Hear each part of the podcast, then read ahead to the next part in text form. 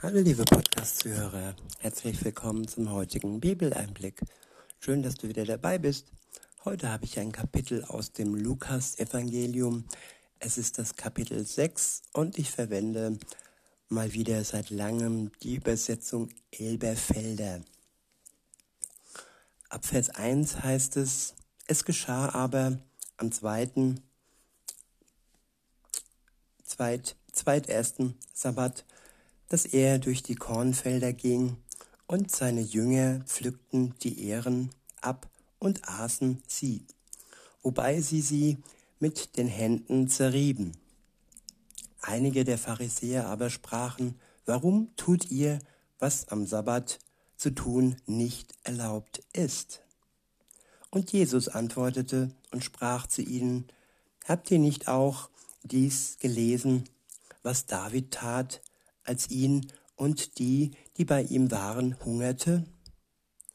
Wie er in das Haus Gottes ging und die Schaubrote nahm und aß und auch denen davon gab, die bei ihm waren, die niemand essen darf als nur die Priester allein? Ja, es gibt Gesetze, es gibt Verordnungen, die sind manchmal gnadenlos. Und wenn sie einem sogar das Essen verbieten, wenn man Hunger hat, dann ist das lieblos. Und deshalb war Jesus auch hier in der Welt, um den Menschen die Augen zu öffnen, wenn es darum geht, wenn sie ähm, Gesetze, die eigentlich gut sind, ähm, lieblos deuten, lieblos ähm, ja, erklären und den Menschen das Leben damit schwer machen oder sie sogar ja hungern lassen. Und Jesus ist niemand, der möchte, dass wir hungern. Und da sollen auch keine Gesetze und Gebote uns davon abhalten.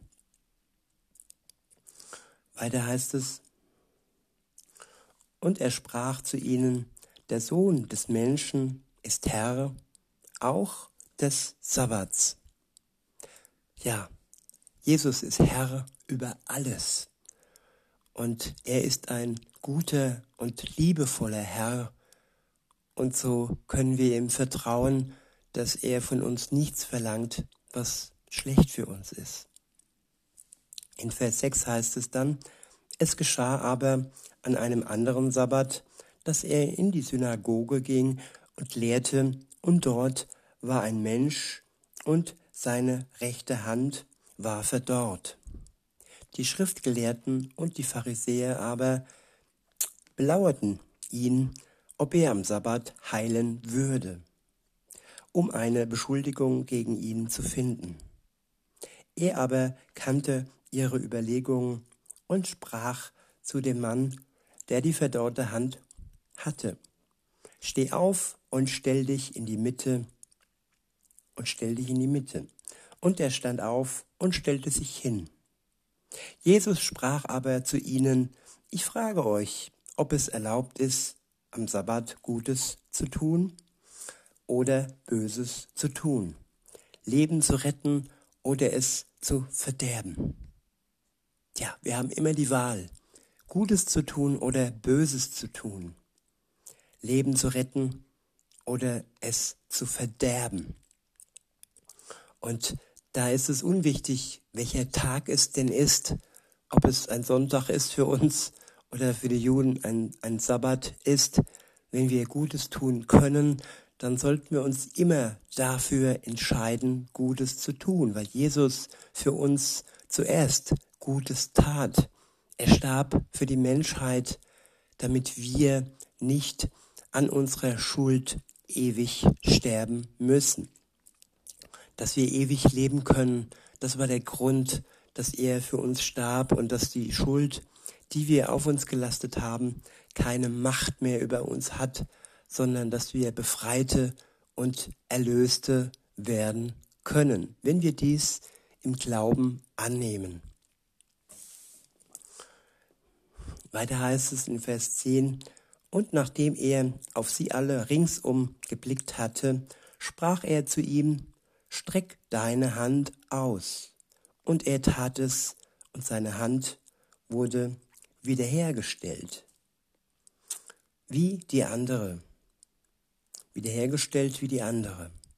Sie aber wurden mit Unverstand erfüllt und besprachen sich untereinander, was sie Jesus tun sollten. Ja, Unverstand gibt es auch heute in dieser Zeit, dass wir Dinge nicht erkennen und nicht verstehen wollen und uns von Gott nicht äh, ja, helfen wollen, es zu verstehen. Das Falsche, das Verlogene und das Böse in unserer Welt erkennen, da kann uns Jesus helfen, wenn er uns, wenn wir das möchten, den Unverstand wegnimmt und uns durch seinen Geist Weisheit gibt und uns die Augen öffnet für die Wahrheit und nicht für all die ja, Dinge, die man uns vielleicht erzählt, aber die der Realität und der Wahrheit nicht entsprechen. Weiter heißt es in Vers 12, es geschah aber in diesen Tagen, dass er auf den Berg hinausging, um zu beten. Und er verharrte die Nacht im Gebet zu Gott. Der Sohn Gottes betet. Ja, er ist für uns wirklich ein Vorbild. Er sein Leben war ein Zeugnis für uns. Man, man könnte denken, ja, warum betet Gott, der Sohn Gottes? Der hat es doch gar nicht nötig. Nein, er zeigt uns damit, dass eine Verbindung zu Gott, dem Vater, immer nötig ist. Und sogar für ihn war es nötig, um seinen Auftrag bis zum Schluss, ja, gehorsam gegenüber seinem Vater zu erfüllen. Am am Abend vor seiner Hinrichtung hat er auch gebetet und hat gefleht und hat Blut geschwitzt und hat sogar, ja, in seiner Schwachheit, die über ihn kam, darum gebeten, dass Gott, wenn er es möchte, diesen Kelch von ihm nimmt, diesen Kelch, der vor ihm äh, ja, lag, die Kreuzigung aber trotzdem sagte er, dein Wille geschehe. Und es war der Wille Gottes, dass Jesus für die Menschheit, für dich, liebe Zuhörerin und auch für dich, lieber Zuhörer, gestorben ist. Für uns alle. Weiter heißt es in Vers 13, und als es Tag wurde, rief er seine Jünger herzu und erwählte aus ihnen zwölf die er auch Apostel nannte. Ja, Erwählung kann man auch Berufung äh, zu sagen. Er hat sie berufen, sie erwählt für den Dienst, das Evangelium jetzt hauptsächlich nach seinem Tod, nach seiner ähm, Wiederauffahrt in den Himmel ähm, zu übernehmen, wo er nicht mehr da war. Und bis es soweit war, waren es ja, seine Schüler. Sie haben gelernt von ihm und haben sich ausrüsten lassen für die Zeit, wo Jesus dann ähm, nicht mehr hier auf Erden war, wo er ihnen und dann auch uns seinen Geist gab, damit wir ja seinen Auftrag erfüllen. Weiter heißt es in Vers 14, Simon, den er auch Petrus nannte, und Andreas, seinen Bruder, und Jakobus und Johannes und Philippus und Bartholomäus und Matthäus und Thomas und Jakobus, den Sohn des Alpheus und Simon genannt Zelotes und Judas, den Bruder des Jakobus und Judas Iskarot, der auch sein Verräter wurde.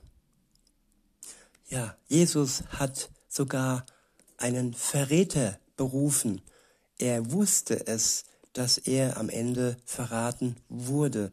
Und Judas hat keinen leichten Job, sag ich mal ganz platt, gehabt, den Verräter, äh, ein, ein Verräter zu sein. Und er hat sich dann sogar ja selber hingerichtet. Er hat sich umgebracht. Er hat Selbstmord begangen, weil die Last und die Schuld auf ihm so groß lag und er nicht, ja, diese Schuld bei Jesus abgeladen hat. Das, diese Möglichkeit hätte er gehabt. Keiner muss an seiner Schuld erdrückt werden, egal wie groß sie ist. Jesus starb für jeden Einzelnen und auch für Judas. Er hätte es auch gekonnt, Vergebung von ihm zu erlangen. In Vers 17 heißt es, und als er mit ihnen herabgestiegen war, stellte er sich auf einen ebenen Platz mit einer großen Schar seiner Jünger und einer großen Menge des Volkes von ganz Judäa und Jerusalem und aus dem Küstengebiet von Tyrus und Sidon, die gekommen waren, um ihn zu hören und von ihren Krankheiten geheilt zu werden. Auch die von unreinen Geistern geplagten wurden geheilt. Und die ganze Volksmenge suchten ihn anzurühren, suchten ihn anzurühren, denn es ging Kraft von ihm aus und heilte alle. Und er heilte alle. In Vers 20 heißt es, und er erhob seine Augen zu seinen Jüngern und sprach, Glückselig, ihr Armen, denn euer ist das Reich Gottes. Ich wiederhole, Glückselig, ihr Armen, denn euer ist das Reich Gottes. Ja, glückselig sind die, die arm sind. Arm in vielleicht mehrfacher Hinsicht, arm in finanzieller Hinsicht, denn zu viel Geld kann uns verblenden und macht uns nicht wirklich glücklich.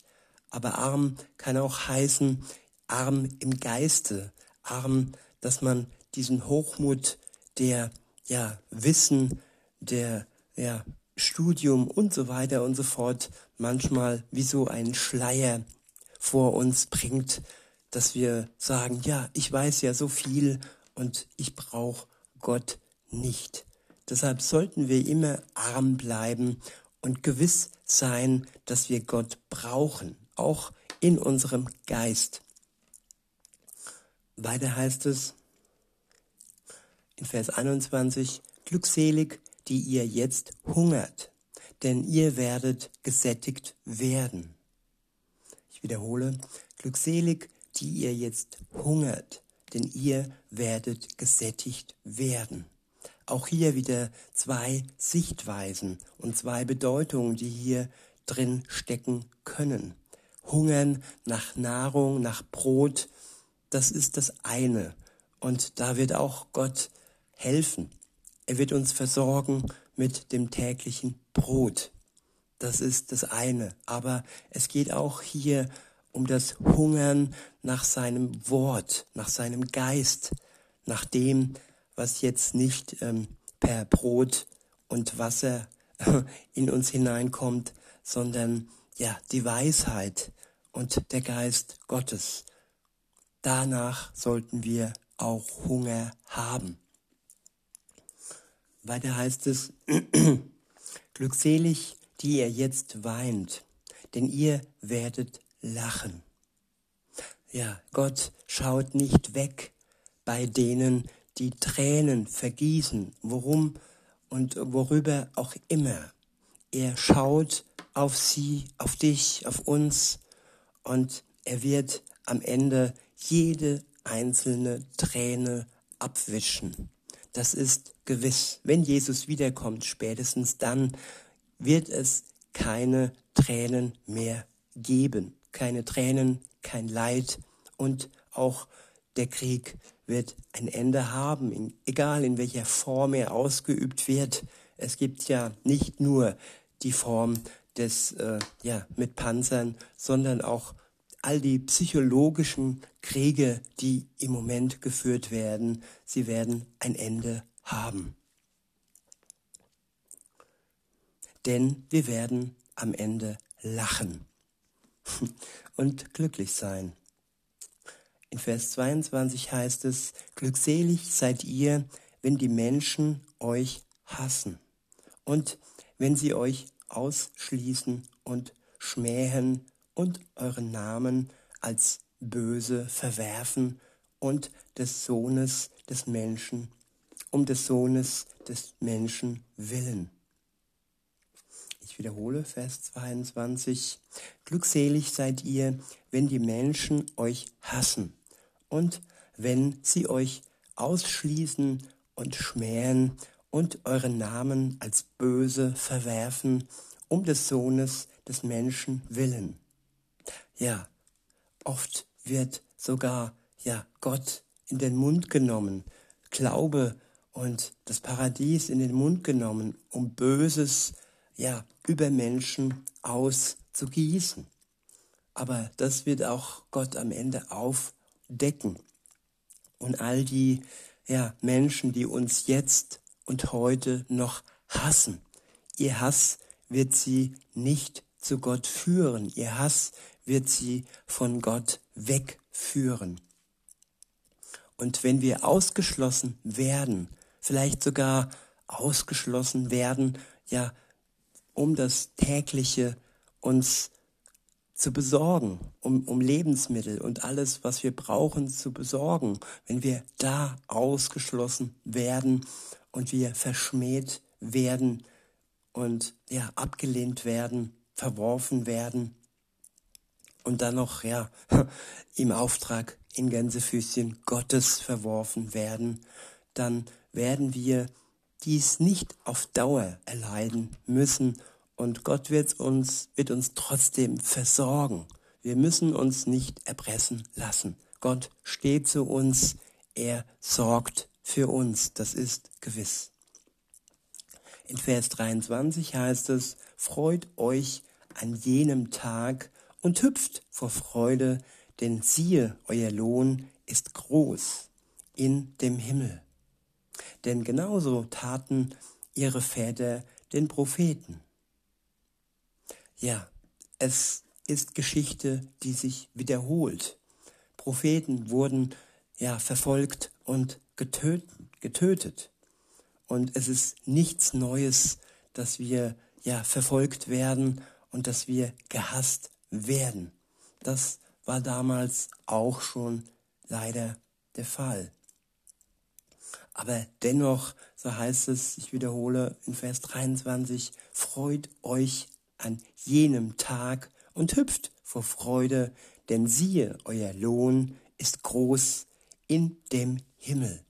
Wir werden unseren Lohn bekommen für das Ausharren und für das ja, nicht schwach werden und nicht locker lassen an Jesus Christus, dass wir an ihm festhalten, trotz des Hasses, der auf uns plätschert, an ihm festhalten und dafür werden wir am Tag des Herrn im Himmel belohnt werden, wenn auch noch nicht jetzt hier auf Erden, aber gewiss dann dort im Himmel.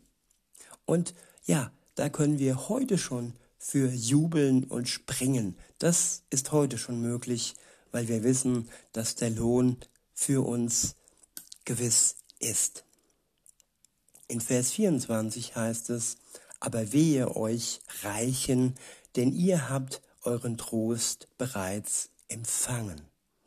Ja, die, die jetzt die Macht haben, die, die jetzt reich sind, die haben ihren Lohn jetzt schon empfangen. Aber das jetzige, der jetzige Reichtum ist nur von kurzer Dauer und er wird nicht hinüber ins ewige Reich Gottes im Himmel, wo wir, die wir an Jesus glauben, einen Platz schon gebucht haben, eine Wohnung gebucht haben, ja, und wo wir dann ewiglich Reichtum von Gott haben werden. Dies ist nicht für die bestimmt, die jetzt und hier ihren Reichtum frönen, ihre Macht frönen, Menschen unterdrücken, den Hass anschüren und Gewinne scheffeln. Ja, es wird nur von kurzer Dauer sein. Weiter heißt es, ich wiederhole nochmal, aber wehe euch Reichen, denn ihr habt euren Trost bereits empfangen. Ja, es geht hier auch um Trost, dass Gott uns trösten wird. Und dass aber die Reichen, die Machtvollen keinen Trost erwarten können, da ihr Gott jetzt und heute nicht Gott selbst ist, sondern das Geld und die Macht und das Böse über die, die an Jesus glauben. Weiter heißt es in Vers 25, wehe euch, die ihr jetzt satt seid, denn ihr werdet hungern. Wehe euch, die ihr jetzt lacht, denn ihr werdet trauern und weinen. Ich wiederhole Vers 25. Wehe euch, die ihr jetzt satt seid, denn ihr werdet hungern. Wehe euch, die ihr jetzt lacht, denn ihr werdet trauern und weinen. Es ist jetzt nichts Schlimmes, wenn man satt ist. Es geht hier auch wieder darum, dass wir hungern nach Gott, dass wir hungern nach seinem Wort. Und wer sich alleine nur an Nahrung klammert und alleine nur an Macht und Geld klammert und dann von sich behauptet, er wäre schon satt, ja, dann wird es am Ende für ihn nur Trauern und Weinen sein, was er von Gott erntet. In Vers 26 steht, wehe, wenn alle Menschen gut von euch reden, denn genauso taten ihre Väter den falschen Propheten. Ja, wenn die, die Welt, wenn der Mainstream, die Breite, die dem Bösen dienen, uns von uns gut reden, dann ist das kein gutes Zeichen.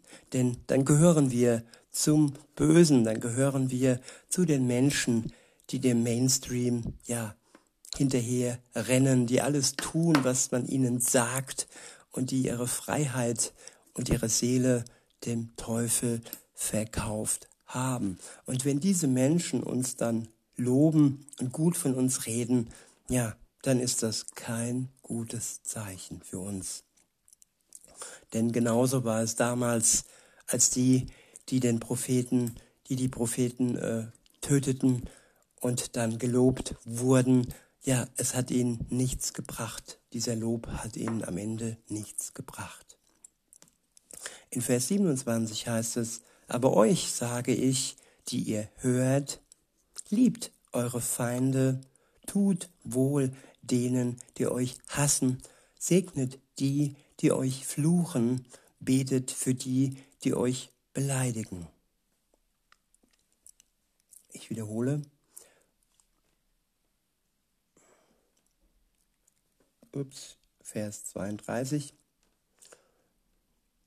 Hm, sorry, jetzt bin ich hier weggerutscht. Ja, jetzt Vers 27. Äh, Vers 27. Aber euch sage ich, die ihr hört, ja, die wir hören, die wir auf Gott hören, die wir geöffnete Ohren und geöffnete Herzen haben, nämlich die, die ohne Gott unterwegs sind, die hören nicht auf Gott, die hören ja auf das Böse in der Welt und die sind hier nicht gemeint, hier sind die gemeint, die auf Gott hören. Und ihnen sagt Jesus, liebt eure Feinde.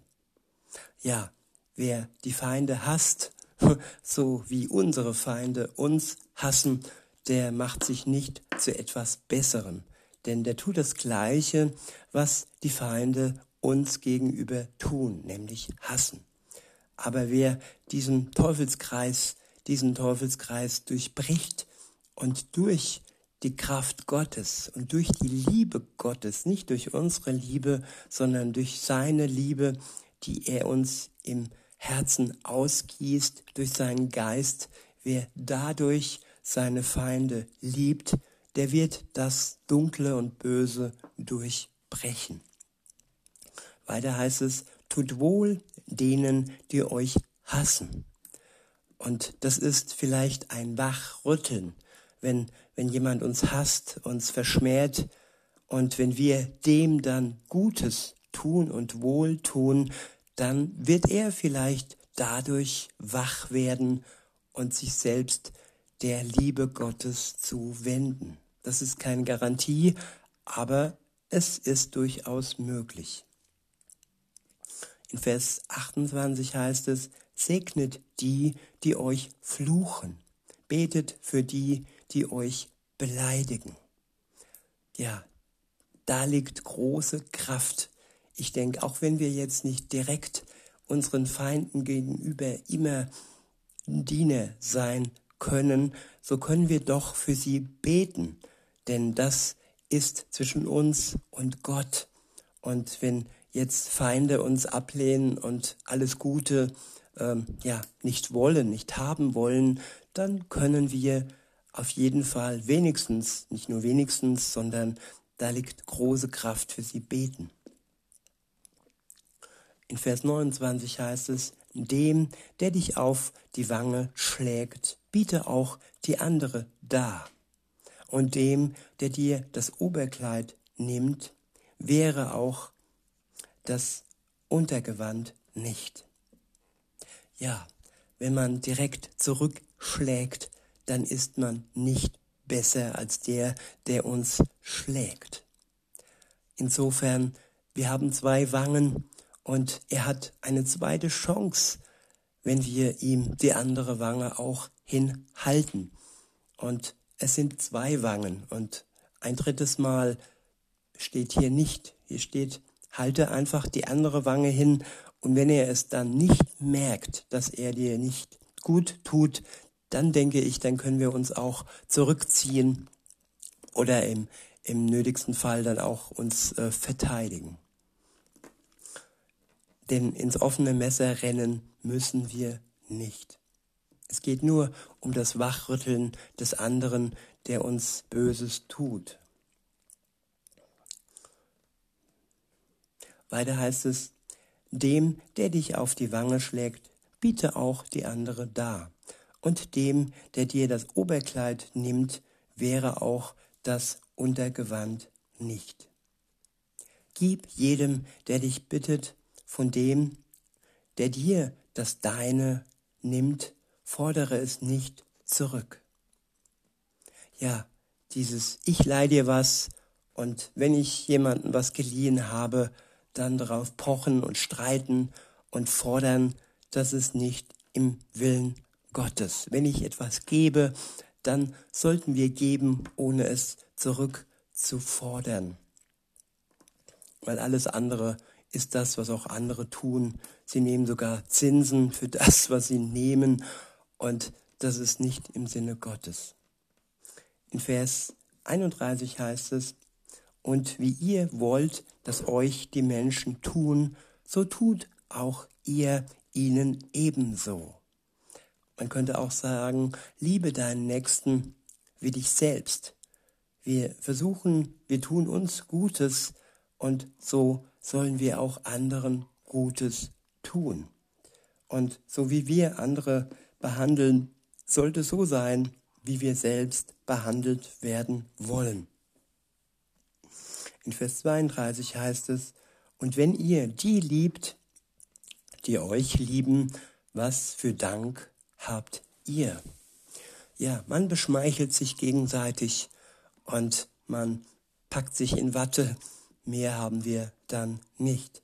Aber so richtig, ja, herausfordernd und so richtig Kraft von Seiten Gottes braucht es erst, die zu lieben, die uns nicht lieben. Weiter heißt es, denn auch die Sünder lieben solche, die sie lieben. Und wenn ihr denen Gutes tut, die euch Gutes tun, was für Dank habt ihr? Denn auch die, denn auch die Sünder tun dasselbe. Ja, wir sollten auffallen, wir sollten leuchten und nicht das Gleiche, dasselbe tun, wie es die Sünder tun. Weiter heißt es, und wenn ihr denen leid, von denen ihr zurückempfangen hofft, was für Dank habt ihr? Ja, es gibt Menschen, die leihen nur, wenn sie sich ganz sicher sind oder ganz viel Hoffnung haben, es zurückzubekommen. Aber auch das ist nicht wirklich ja, Liebe und nun ja, weiter heißt es, auch Sünder leihen Sündern, um das Gleiche zurück zu empfangen. Es gibt einen verrückten Spruch, der heißt, eine Hand wäscht die andere. Ich gebe, weil ich weiß, dass der andere mir auch gibt. Ich helfe, weil ich weiß, dass der andere mir auch helfen kann. Ich tue etwas und der andere steht in meiner Schuld. Nein, das ist nicht im Willen Gottes. Jesus gab, ohne etwas zurückzuverlangen. Er tat es aus Gnade heraus und ohne irgendwie etwas dafür haben zu wollen. Gleiches sollten wir auch tun. In Vers 35 heißt es, Doch liebt eure Feinde und tut Gutes und leid, ohne etwas zurück zu erhoffen. Und euer Lohn wird groß sein, und ihr werdet Söhne des Höchsten sein. Denn er ist gütig gegen die Undankbaren und Bösen. Seid barmherzig, wie auch euer Vater barmherzig ist. Und richtet nicht, und ihr werdet nicht gerichtet werden. Verurteilt nicht, und ihr werdet nicht verurteilt werden. Lasst los, und ihr werdet losgelassen werden. Gebt, und euch wird gegeben werden. Ein gutes, gedrücktes, gerütteltes und überlaufendes Maß wird man euch, wird man in euren Schoß geben. Denn mit demselben Maß, mit dem ihr messt, wird euch wieder zugemessen werden. Er redet aber auch ein Gleichnis zu ihnen. Kann etwa ein Blinder einen Blinden leiten? Werden nicht beide in eine Grube fallen? Ein Jünger steht nicht über dem Lehrer. Jeder aber, der vollendet ist, wird sein wie sein Lehrer.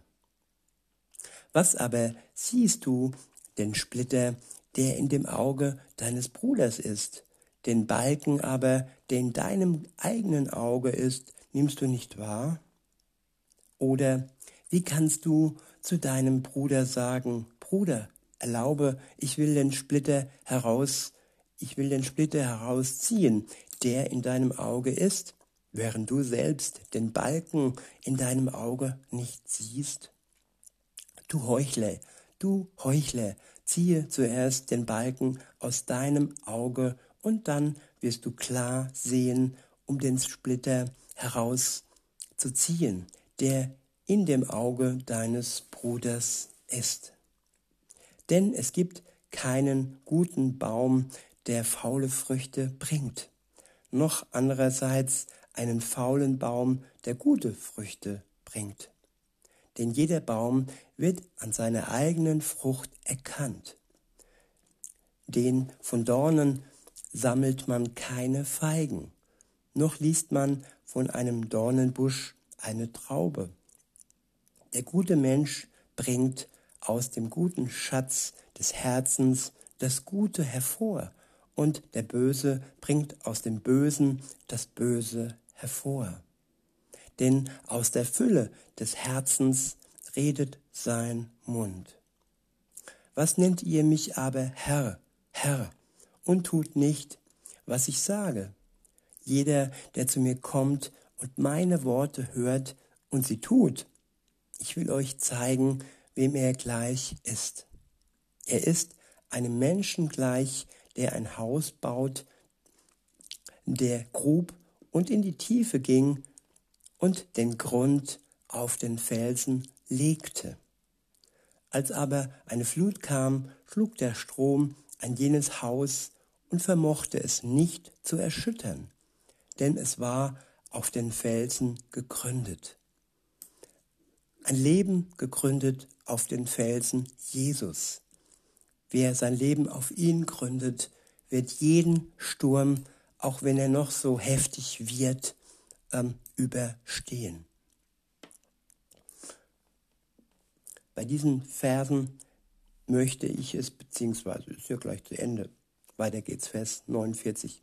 Wer aber gehört und nicht getan hat, ist einem Menschen gleich, der ein Haus auf die Erde baute, ohne Grundlage, ohne Grundlage, an das der Strom schlug, und zugleich fiel es zusammen, und der Sturz jenes Hauses war groß. Ja, lasst uns unsere Grundlage Jesus Christus sein.